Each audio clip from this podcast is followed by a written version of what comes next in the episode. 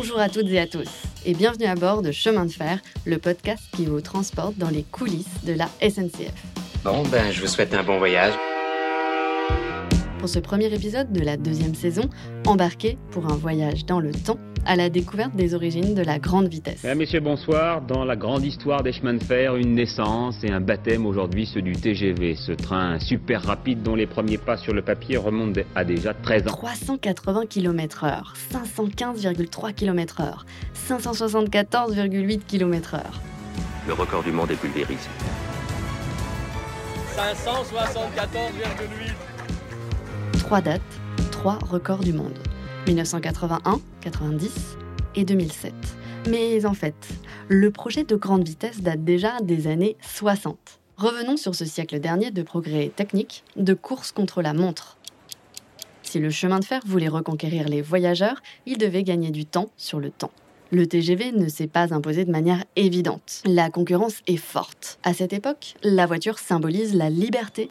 Air Inter fait décoller ses premiers avions, symbole d'évasion, le Concorde est réservé à une élite. Alors, pour faire face à tout ça, la SNCF doit impérativement innover. C'est là, en décembre 66, que l'entreprise crée son propre service de la recherche. Premier dossier au nom de code C03. Mais qu'est-ce pour mieux nous y retrouver, je vous propose de rencontrer Arnaud Passalacqua, docteur en histoire contemporaine à l'université Paris Diderot et ingénieur polytechnicien. Ses travaux portent sur l'histoire et la mobilité dans les métropoles européennes.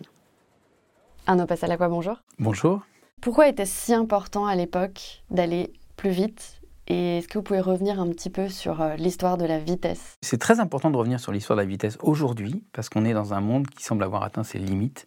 Et parmi les limites qu'on pose, il y a celle de la vitesse. Et donc revenir sur comment on a construit cette euh, accélération du monde euh, et comment elle passe par des records de vitesse et par la recherche de grandes vitesses ferroviaires me semble très important aujourd'hui il faut prendre conscience du fait que euh, avant l'utilisation des énergies fossiles, avant le charbon en fait, on n'allait pas très vite. Et euh, on allait euh, à cheval au galop, on allait sur les canaux avec éventuellement des, bateaux, quand le, dans le sens du courant, on pouvait aller à 20, 30 à l'heure, mais pas, on ne pouvait pas aller plus vite. Et même les, personnes les plus puissantes, hein, je, je, peux prendre l'exemple de Louis XIV, ils ne pouvaient pas aller plus vite que ça. Mais revenons aux années 60 le chemin de fer a dû réagir face à l'essor de l'automobile. En 20 ans, le taux d'équipement des ménages a triplé. Il passe de 21% en 1953 à plus de 64% au milieu des années 70 on est en plein dans la période des Trente Glorieuses.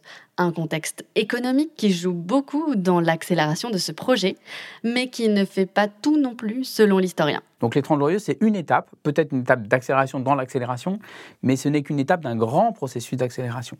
Le TGV va nous montrer euh, qu'il s'agit d'accélérer le système, mais ce qui est intéressant, c'est d'essayer d'accélérer le système tout en gardant le système ancien. C'est-à-dire le TGV, sa, grande caractéristique, c'est d'être compatible avec le réseau ancien et il va accélérer par une nouvelle infrastructure tout en se coulant dans l'ancienne infrastructure qui n'est pas dessinée pour des grandes vitesses. Le, réseau du 19e siècle, hein, il est dessiné d'abord pour de la marchandise et des trains lourds et lents. Et euh, le TGV, lui, il va, avec cette focalisation sur la vitesse, nécessiter une nouvelle infrastructure fondée sur la vitesse, mais euh, il va aussi être capable de rouler plus lentement sur le réseau hérité. Pourquoi était-il si essentiel de relier rapidement Paris-Lyon et Paris-Lille? Vous êtes arrivé à Paris-Nord. Assurez-vous de n'avoir rien oublié dans le train. Plutôt que de moderniser les lignes existantes, pourquoi se pencher vers une solution plus radicale? En créer de nouvelles. L'essentiel du trafic est porté par la ligne euh, Lille-Marseille, qui passe par Paris-Lyon au cœur. Hein. Euh, c'est la partie est de la France, c'est là qu'il y a euh, l'industrie. Hein. C'est toujours la fameuse coupure entre l'est et l'ouest de la France. Et c'est là aussi on va avoir progressivement du trafic de voyageurs, notamment touristiques, etc. Donc les gros trafics sont là. La ligne historique dite du PLM, hein, Paris-Lyon-Méditerranée, fait Paris-Dijon-Lyon et puis continue vers la, Côte d'Azur. Cette ligne, elle est très chargée. Elle est chargée de trains de voyageurs et de trains de marchandises, premièrement. Deuxièmement, sur cette ligne, euh, sur le cœur Paris-Lyon, on a des projets autoroutiers qui vont euh, être décidés euh, début des années 60 et qui vont se concrétiser en 70 avec l'inauguration de l'A6 par Pompidou. Rapidement, en fait, on voit que la voiture va constituer une concurrente au train sur Paris-Lyon pour les voyageurs, euh, peut-être pas encore pour les marchandises, mais progressivement pour la marchandise. Donc euh, le, système devra réagir. Et puis, euh, il y a aussi l'avion qui trouve une place sur Paris-Lyon, et puis sur Paris-Marseille, hein, qui voit son essor euh, croître. À ce moment-là, le monde ferroviaire doit réagir sur cet axe-là. Et justement, en fait, euh, le choix se pose entre euh, moderniser la voie classique du PLM par Dijon, ou alors en faire une nouvelle, de vider l'ancienne et de rendre possible plus de circulation sur l'ancienne pour les marchandises. Donc en fait, c'est une façon de, libérer de la place, des sillons ferroviaires, comme on dit, pour les trains de marchandises, en anticipant ce qui ne va pas arriver du tout, une croissance de la marchandise. En fait, la marchandise atteint son maximum en 1974 et depuis lors n'a fait que chuter. Du coup, euh, le choix entre euh, moderniser l'ancienne et aller sur une nouvelle, il est aussi lié au fait qu'on va libérer dans l'ancienne de la place pour les marchandises. C'est donc dans ce contexte que le TGV s'impose comme un modèle économique. Moi, je pense que l'innovation principale du TGV euh, n'est pas visible aux yeux des gens, c'est le modèle économique. Les années 60 sont un moment d'essor de ce qu'on appelle la socio-économie des transports, c'est-à-dire euh, le développement d'un tout un appareil d'outils économiques pour mesurer les effets des transports. Les gains de temps, les coûts évités en raison de la sécurité améliorée. Ça va être rentable parce qu'il y aura moins d'accidents sur la route si on met les gens sur le train.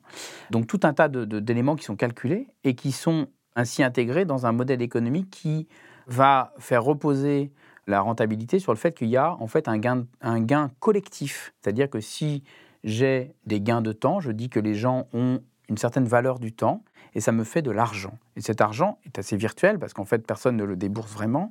Il est intéressant de noter aussi que tous ces outils de socio-économie des transports sont issus d'in- d'influences de modèles américains, états-uniens. Une influence états-unienne, d'accord, mais le pays qui influence le plus la France vient d'un autre continent. Le Japon a inauguré en 1964 le Shinkansen qui relie Tokyo à Osaka et qui challenge le record de vitesse sur rail détenu par la SNCF depuis 55.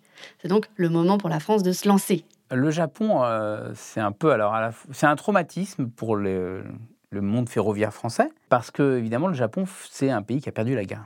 Il se construit tout une- un processus de, relance du Japon qui passe par les Jeux Olympiques de Tokyo euh, de 64 et par l'inauguration du Shinkansen, donc le train à grande vitesse, aussi pour les Jeux Olympiques de, Tokyo de 64, qui euh, marque un, coup d'éclat dans le monde ferroviaire avec une vitesse euh, de pointe de 210 km/h voie nouvelle. Ils ne pouvaient pas le faire sur leur ancien réseau.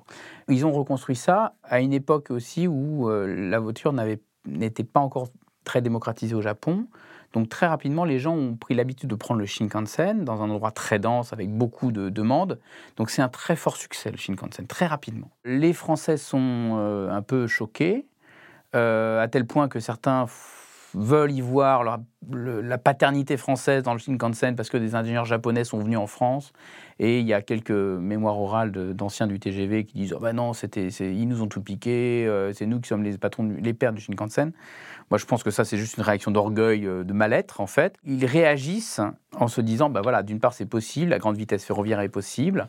D'autre part, la voie nouvelle est probablement la bonne solution. Alors, on n'a pas, nous, les densités en, en- en Europe euh, de celle du Japon, mais il faut quand même que trouver, desservir des pôles, euh, des gros pôles. C'est là qu'arrive un projet phare, la création du service de la recherche. Roger Guibert, alors directeur général de la SNCF, sera le porteur de cette nouvelle vision, l'exploration de la vitesse sur voie nouvelle, le fameux projet C03. Quand les mutations se font, euh, elles proviennent la plupart du temps de la convergence de choses qui d'un coup permettent de dire euh, ça y est, c'est ça, c'est ça la solution. Alors là, quelles sont les autres grandes étapes? Alors là, je crois que l'étape décisive, donc ce projet C03 a été monté, peaufiné, présenté, amélioré, euh, a été euh, vendu. On a montré aux gens que vraiment rouler à 300 km à l'heure, c'était euh, c'était tout à fait, c'était tout à fait jouable. Arnaud Passalacqua rappelle que ce projet s'inscrit dans une démarche nationale.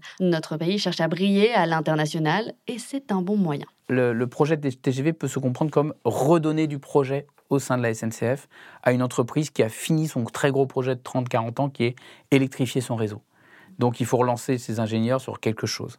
Et donc, d'où le service de la recherche va chercher un certain nombre de, de projets, et le TGV en est un. Aujourd'hui, un conducteur très particulier, François Mitterrand, pour expliquer que le TGV, comme d'autres services publics, doit permettre de créer des emplois, d'affronter la concurrence internationale. L'arrivée du TGV, en replaçant la région sur un grand itinéraire international, attirera des activités nouvelles et créera des emplois. Deuxièmement, la France, à l'époque, est lancée dans tout un tas de gros projets nationaux, passant par les transports. Le paquebot France, inauguré en 1960 par De Gaulle à Saint-Nazaire. Il y a Orly Sud, 1961 qui vient marquer la, question de, de, la démocratisation de l'avion.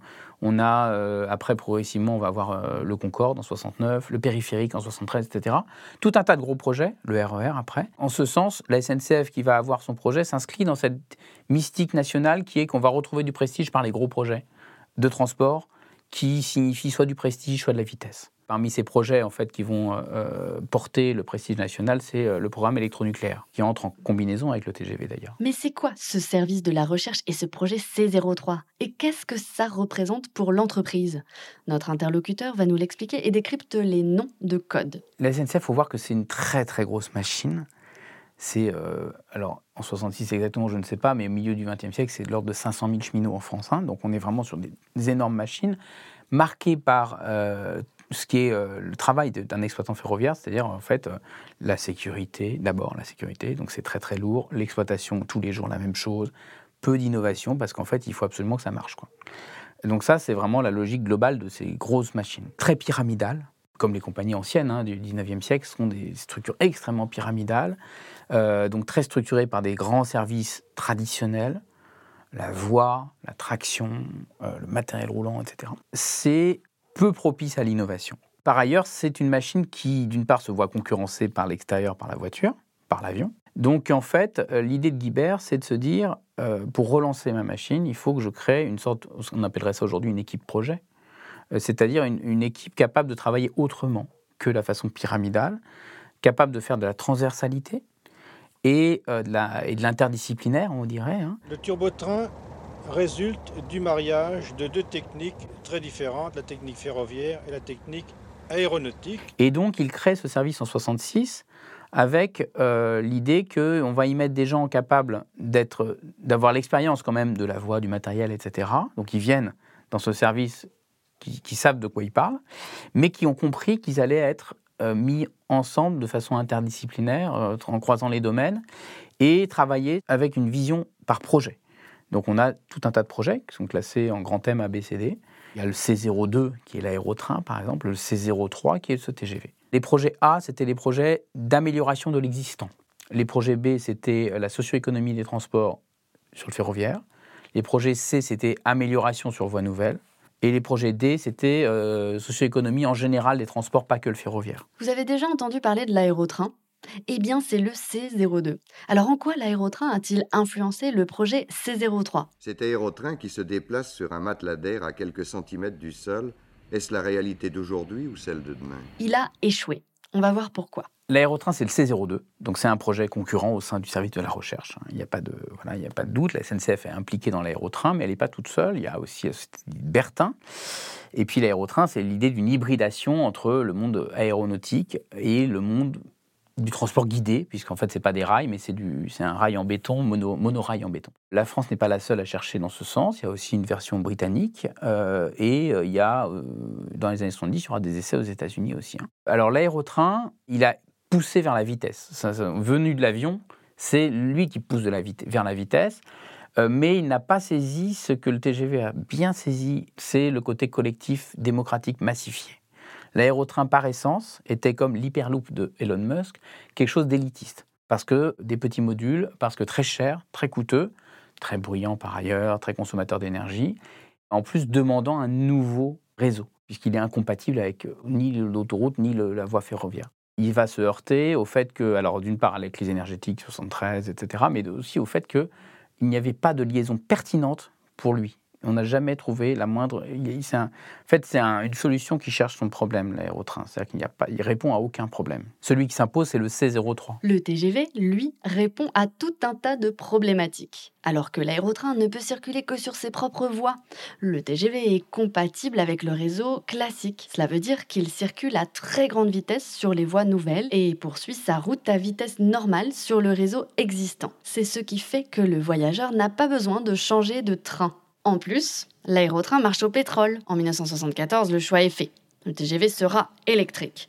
C'est ce qui fait de lui l'un des modes de transport les plus respectueux de l'environnement. D'un point de vue énergétique, le train est toujours la solution la plus efficace parce que le contact roue-rail est très très efficace. Et alors le train est infiniment plus efficace que l'avion euh, dans la question de la consommation pure d'énergie. Et d'autre part, d'un point de vue climatique, le train émet beaucoup moins de CO2. La France veut en finir avec les vols intérieurs de courte durée. Les députés ont entériné la suppression de certaines liaisons aériennes sur des distances pouvant être réalisées en train en moins de 2h30. À l'échelle européenne, je crois que c'est le, train, c'est grosso modo un cinquième des émissions de CO2 d'un voyage en avion. Euh, donc euh, c'est quand même mieux. Aujourd'hui, le TGV a gagné le pari. Ce n'est pas un train de prestige pour les hommes d'affaires comme le Capitole ou le Mistral. C'est un train au tarif modéré avec plus de places en deuxième classe qu'en première, des trains fréquents et des horaires cadencés. De Nantes, je prends le TGV pour Paris je rejoins Jean-Michel Fourniot, venu tout droit de Grenoble en TGV. C'est le directeur de recherche à l'IFSTAR, l'Institut français des sciences et technologies des transports, de l'aménagement et des réseaux. Jean-Michel Fourniot, bonjour. Bonjour. Vous êtes chercheur euh, et auteur du premier rapport euh, sur les origines de la grande vitesse en France en 1988. Pourquoi avez-vous consacré vos premiers travaux à cette question? À peine sept ans après la mise en service de la première ligne et avant même la deuxième. C'est l'époque où, avec un, autre collègue, on s'intéressait euh, aux questions de la décision et de la place de l'expertise dans la décision. Et donc, en fait, c'est cette période euh, du milieu des années 60 qui voit euh, la place de l'expertise économique, notamment, et de la modélisation, prendre beaucoup de place dans la préparation des décisions. Et l'idée, c'était d'aller voir dans différents domaines. La décision du TGV, c'était euh, quelque chose d'intéressant de voir comment était venue et quelle avait été la place, au départ c'était ça la, question, quelle avait été la place des études économiques et de la modélisation des trafics, des nouveaux modèles qui étaient utilisés dans les études de transport. euh, dans la décision du TGV. Au milieu des années 60, il y a des débats houleux au sein de la SNCF. Monsieur Fourniot nous rappelle d'ailleurs ce qu'était la révolte des colonels. Un certain nombre de, futurs dirigeants, de hauts fonctionnaires de la SNCF, quadragénaires euh, au milieu des années 60, qui euh, protestent contre un certain immobilisme de la direction de la présidence de, la SNCF en 65 et, ça va avoir comme conséquence immédiate la création en septembre 65 d'une commission supérieure de la recherche. Et quand Roger Guibert devient euh, directeur général de la SNCF six mois plus tard, en février 66, euh, il, demande à quatre des colonels, euh, Paul Gentil, alias Dupuis et Marcel Tessier, il leur confie une mission pour euh, dire comment euh, créer une direction de la recherche. Guibert avait, été, avait visité le Japon en 63. Il a été très impressionné par le centre de recherche euh, qu'avaient créé les Japonais, qui avaient travaillé, qui avaient préparé le, Tokaido. Il avait comme idée qu'il fallait essayer de faire quelque chose. À la même époque, les, les Britanniques avaient créé le centre technique ferroviaire de Derby. C'est l'idée de regrouper dans un même lieu toutes les divisions d'études techniques et de leur ajouter un aspect proprement recherche. Donc c'était des idées dans l'air à l'époque qu'on retrouve d'ailleurs dans d'autres domaine. C'est le, début de tous les grands projets, de tous les grands programmes de recherche. Euh, dans, les télécoms, dans l'informatique en France. Donc c'est, on est dans une période de changement assez important en termes de, conception de l'innovation, où cette question de l'innovation et du rôle de l'innovation dans le développement économique commence à prendre un rôle euh, très important, donc euh, au milieu des années 60. On y est. Certains pensaient qu'on ne pouvait pas réformer la SNCF, mais elle a démontré le contraire avec Roger Guibert. Son rapport vert a tranché. Il faut dire qu'à l'époque, la SNCF appelait chaque dossier par une couleur. Là, le vert, c'est le fameux service de la recherche. Il avait un vrai rôle stratégique. Pourtant, il ne durera que jusqu'en 75. Mais alors pourquoi le service de la recherche a-t-il disparu? Alors ça, c'est lié à l'histoire du TGV. Finalement, le service de la recherche, dans tous les projets, il y a eu une soixantaine de projets, en tout une quarantaine vraiment de projets importants qui ont été euh, confiés au service de la recherche. Le projet C03, mais plus largement le TGV, parce que le TGV était alimenté, il était centralement sur le projet C03, qui est le projet dit de possibilités ferroviaires sur infrastructures nouvelles mais il y avait beaucoup d'autres projets qui concouraient à, la conception du TGV, notamment toutes les études économiques, euh, le thème B ou d'optimum de, de, la vitesse, etc. Finalement, le projet TGV a représenté pour le service de la recherche, vraiment un projet essentiel. Finalement, tous les projets ont, concouru au, TGV. Donc, le TGV a occupé tout l'espace, finalement, ou presque tout l'espace du service de la recherche. Une fois que le TGV était décidé, après 1974, la ligne Paris-Lyon en tout cas été décidée. Les autres projets, il y avait deux autres projets qui avaient été étudiés par le service de la recherche, c'est Paris-Nord, le TGV Nord, qui avait été étudié dans l'hypothèse où le tunnel de, la Manche se donc ça a été reporté, mais ça avait été étudié dès, dès le début des années 70. Et et, le Paris-Est vers l'Allemagne. Donc euh, il y avait l'idée d'un réseau européen. Et là, c'était la question de l'industrialisation et de la fabrication du TGV Sud-Est. Et ça, ça relevait complètement de la direction du matériel. Donc le service de la recherche a fait son temps, en gros. Merci beaucoup ce qui a été créé, c'est une direction de la recherche. Direction de la recherche qui existe toujours. Donc le service de la recherche n'a pas tout à fait disparu, il a été remplacé. Le TGV répond à une demande de transport. C'est un système technique innovant, même son design est une innovation commerciale. Autre innovation très importante dans le système TGV, c'est l'idée de la fréquence, rendre la vitesse plus accessible en somme. On fait des trains à l'heure un train toutes les heures. Et donc, avec l'idée là qui vient de l'avion, plus besoin d'horaire, plus besoin de chèques. Et en gros, les, voyageurs, ils viennent, ils savent que dans l'heure, ils vont avoir ils ils vont avoir leur train. Et donc ça, c'est vraiment une idée euh, très nouvelle qui prend complètement le contre-pied du modèle des, du Capitole, des Trans-Europe Express, où il y avait un train le matin, un train le midi, un train le soir. C'était pour le trafic d'affaires. Il n'y avait pas besoin de fréquence. Maintenant, on a un transport de masse, sécurisé, et la SNCF a réussi à faire entrer dans le quotidien des citoyens français le TGV. Les essais auront duré au total six ans, le temps qu'il fallait pour mettre au point, dans les moindres détails, le cahier des charges des futures rames de série. Bienvenue à bord du train le plus rapide du monde. On continue la saison avec un épisode spécialement dédié à la couleur orange de cette mythique rame. Le designer Jacques Cooper a réussi à convaincre Jean Dupuis, le PDG de la SNCF de l'époque, de sortir vraiment de l'ordinaire, à condition d'être un orange explosif. Et avant de nous quitter, n'hésitez pas à aller admirer ce fameux TGV orange à la Cité du Train de Mulhouse, le plus grand musée ferroviaire d'Europe les rames 16 et 85 qui sont exposées à l'automne 2021. A très vite pour de nouvelles aventures sur les rails.